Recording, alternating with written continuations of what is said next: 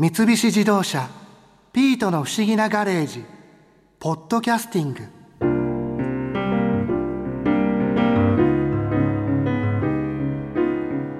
今年2020年の東京オリンピックで空手は初めて正式種目になったわけだけどもともとは沖縄で密かに受け継がれてきた伝統武術だったんだよな。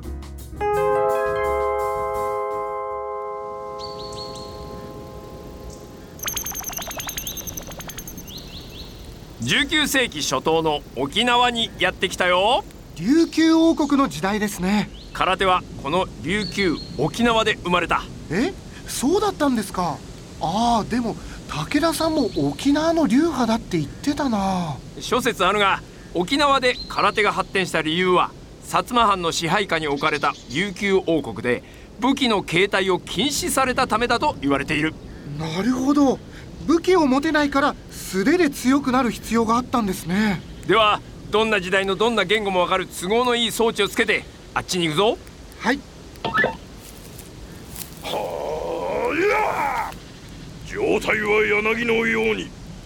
足腰は梅の木のように。はあおおやってるな。博士あの人は？琉球王国時代の最も偉大な武術家松村宗根だ。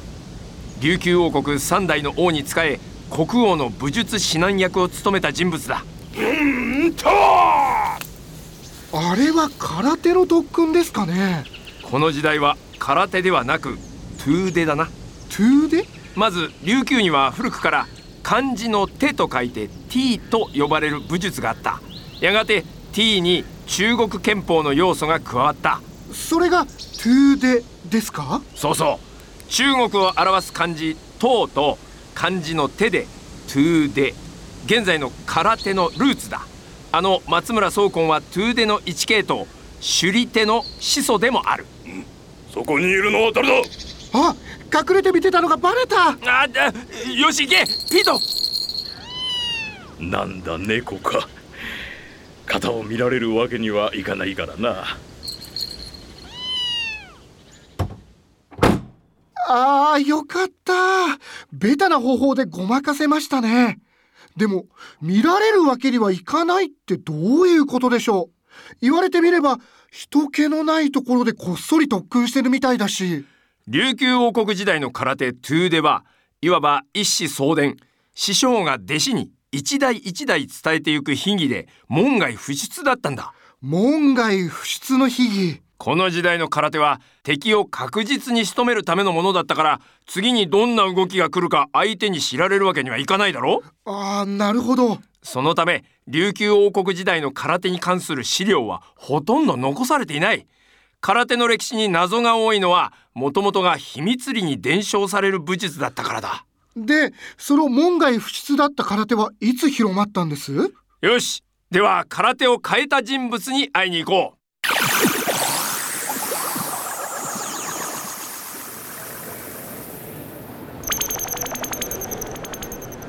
1905年明治38年の沖縄にやってきたよ。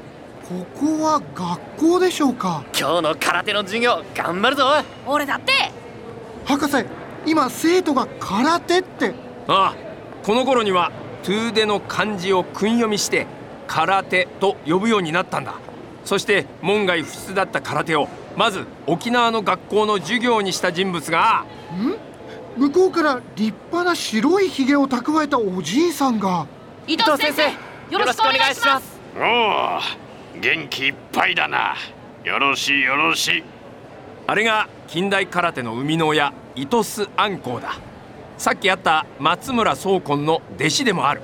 ええおや誰かと思えば博士じゃないか。ああ伊藤須先生お久しぶりです。空手の授業順調そうですね。ああ廃藩置県によって琉球が沖縄に変わり琉球文化であった空手もすっかり廃れてしまったが教育に取り入れたことにより沖縄の伝統美術が息を吹き返したよ。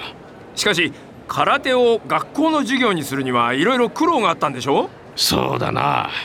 従来あった目つぶしなどの危険な技を排除した新しい空手を作る必要があった。つまり空手の文化を残すために空手を安全な武術に変えたんですね。それで今空手を沖縄だけではなくより広く世に伝えるために書をしたためているのだが。おちょっとお聞かせ願えますか？では触りだけ。空手は強くなることだけが目的ではない。大事な人が危機に瀕した時正義と勇気を持って守るためにあります。もし強盗などに襲われそうになっても練習の成果によりなるべくうまくさばいて退散させるよう仕向けましょう。決してついたり蹴ったりして人を傷つけることがあってはなりません。このことが本当の空手道精神であることを強く肝に銘じてほしいものです。では私は授業があるのでこれで。今言っていた教えは後に糸須十訓としてまとめられ近代空手の心得となるんだ。でどうしたんだお前変な顔して。いやだって強くなることが目的じゃないって言ってるけど強盗をうまくさばくなんて相当強くないと無理じゃないですか？そういうオタクっぽいツッコミはやめろ。だく空手道精神がわからない男だな。すいません次は沖縄の武術空手が日本全国に広まったきっかけを見に行くぞ。Here we go!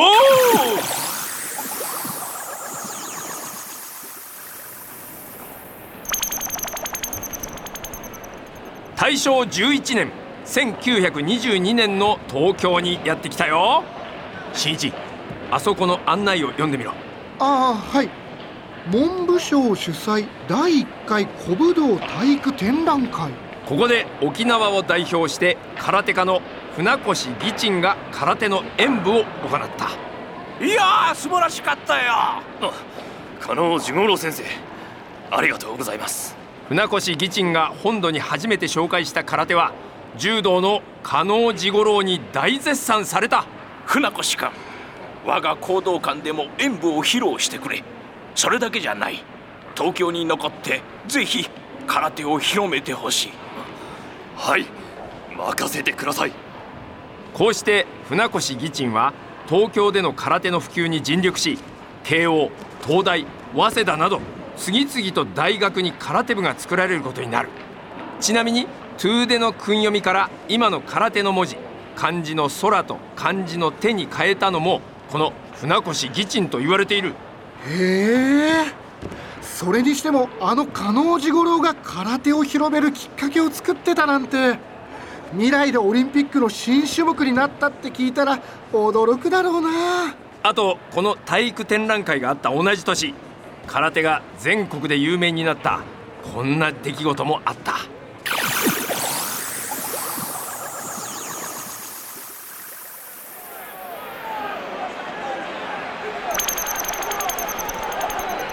1922年今度は京都にやってきたよ。え？ボクシングの試合をやってる。そうだボクシング会場だ。見ろよ飛び入りで試合に入ったあの男。あ無茶よ。相手はあんなに体が大きい外国人ボクサーよ。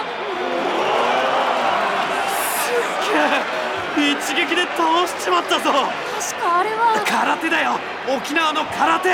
博士あのボクサーを倒した人は誰ですか？沖縄の空手家元部長期だ。たまたま見に来ていた試合に飛び入り参加して今見た通り一撃で倒してしまった。みんな驚いてる。いやそりゃそうですよ。だってあんなに巨漢のボクサーを一撃だなんて。この出来事が当時の国民的雑誌「キング」に掲載され瞬く間に沖縄の武術空手は全国にその存在を知られるようになったんだ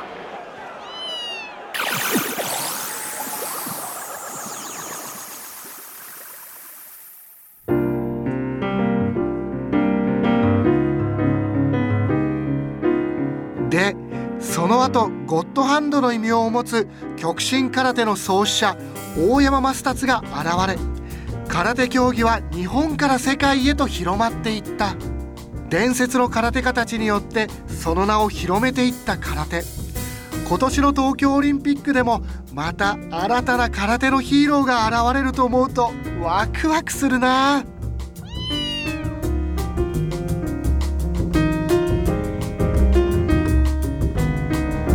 菱自動車ピートの不思議なガレージポッドキャスティングこのお話は Drive your Ambition 三菱自動車がお送りしました。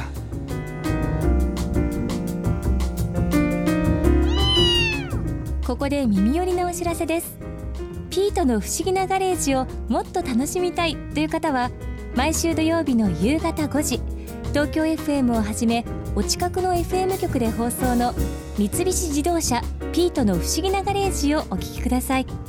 外に出かけたくなるとっておきのお話満載でお届けしています。